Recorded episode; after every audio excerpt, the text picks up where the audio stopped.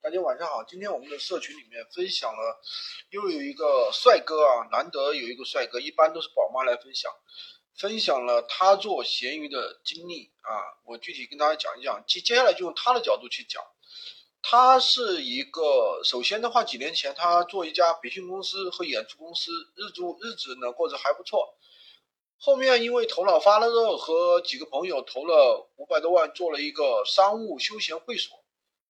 开业不久就被好友负责财务的股东坑了，啊，贪污和挪用了公司接近一百万的一个流动资金，加上屋漏偏逢连夜雨，一名员工不慎在公司坠楼死亡了，赔了一大笔钱，公司的资金链一下子就断裂了，装修的几百万一夜之间付之付付之东流啊，付之流水，赔光了所有的积蓄，还倒欠了三百。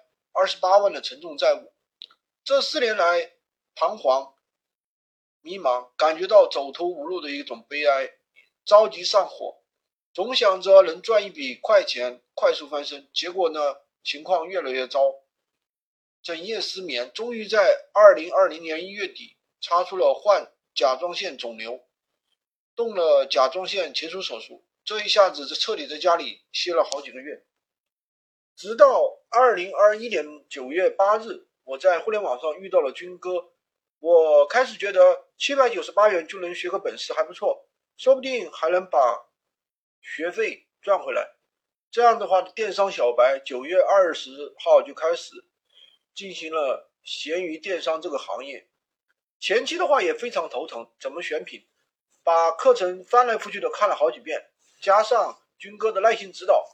终于在十月十三号那天尝到了爆单的一个爽劲，那天获利将近一千三百元。在十月二十号那天又爆单，获利接近四千元。从此坚定信心，决定全力以赴干好闲鱼卖货，相信通过自己的努力能够把自己救出债务深渊。这几个月啊。不断的踩坑和总结，总算找到了能够让店铺稳定出单的几个方法，给大家在这里的话做一个分享啊。我把销售的流程分为售前、售中和售后三个部分。售前其实是最重要的。我今天不分享如何选品，只分享选好品之后呢，我是怎么做的。首先的话，我会对比几家商家的价格，把价位相近的产品全部买回来进行拍照和。拍视频，这个期间我拍了大概有几千张照片和大几十个产品的视频。因为我的产品的话，相对来说价格都比较高，呃，热销产品零售价都是五十到两千的产品。呃，我拍过的一些产品的图片啊，闲鱼鼓励实拍，我几乎不用拼多多的实拍图，都是自己拍的。呃，我会把。产品的所有的角度拍得非常清楚，然后呢，还有视频介绍。因为做销售是不做不打无准备之仗，在销售之前，我把我能想到的所有角度、所有地方，我都会尽量的拍摄的非常清楚。当客人有需求的时候，我可以随意的调出任意一个角度的照片和视频，供客户去观看去确认。这就是我自己做实拍的一些经验。接下来我讲。如何做阶梯定价，让我的产品能够做到利润最大化？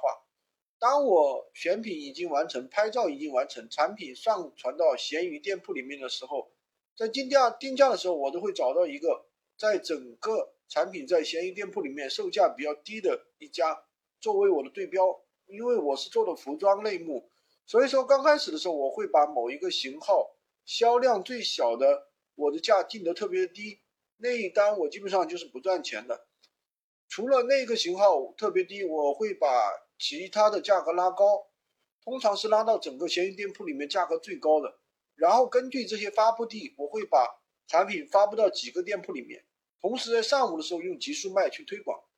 第一个客户进店的时候，我就进入了一个售中的一个环节，我会给他最大的一个优惠。为了努力成交第一单，这个时候我可能是不赚什么钱，甚至只赚三五块，我一定要把这这个单子成交。因为我要赚钱，我要翻身，我对金钱的欲望真的是非常强烈。通常客户会我比较会被我比较优惠的价格打动，那时候很多人会选择下单。下单之后我会告诉客户，亲，货已经发了，收货后二十四小时，觉得产品不错的，麻烦给个好评，已经有一个感恩的小红包，不断的向让客户去索要好评。因为我做一个小小的测试，大概一个好评能够给你带来一个五个订单。关于寿终这一块，其实没有太多可以介绍的，就是要跟客户东拉西扯。因为我卖的产品大部分价格都比较高，所以一定要跟客户产生一定的共鸣，他才能接受你这个人，接受你这个产品。我从来不去说别家的产品不好，但是我也不会去引导他去别家购买。当有客户疑问说你卖的价格为什么？别人比比你便宜，为什么要这里这里下单呢？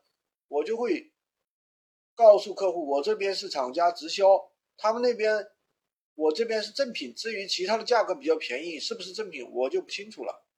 当车啊，客户收到产品之后，我会发出那一句话：“亲，你给个好评，我会给你一个感恩的小红包，大概会能增加百分之二三十的一个客户的好评率。”要不很多的客户收到货之后，他就是不闻不问的。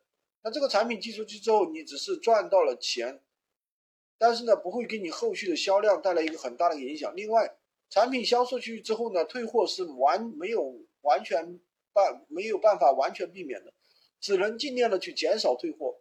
如果产品确实是因为产品质量问题非要退货，那我可以告诉客户能不能把产品先收回回来，然后呢？我在这个链接里面直接把钱退还给你，麻烦点击一下确认收货，方便的话再给我一个好评。绝大部分都都会这样做，因为呢，不走平台的流程，它收钱速度会更快。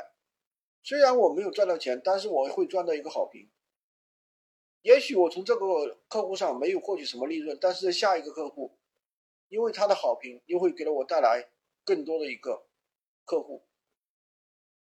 我曾经卖过一个产品，进价是三十九块九，那我的定价是七十九块八，百分之九十五的客户都是按照七十九块八来成交的，只有一小部分还价。但是在七十五块呢，最低定最低的定价我是在六十五块，在这个价格基本上是闲鱼最低的一个价格。在我印象中，这个六十五块我差不多卖出去过两三单，剩下的几百单都是七十五块到七十九块这个价格来成交的。因为做服装类目的话，退货率相对会比较高。有时候有的人不喜欢这个款式，或者是不喜欢这个颜色，或者是偶尔遇到产品有质量问题，这些问题的存在，虽然说有七天无理由运费险，但是呢，通常来说钱都是不够运费的。当产品有质量问题的时候，一定要让那个客户呢做无理由退货，我会承担一部分运费险。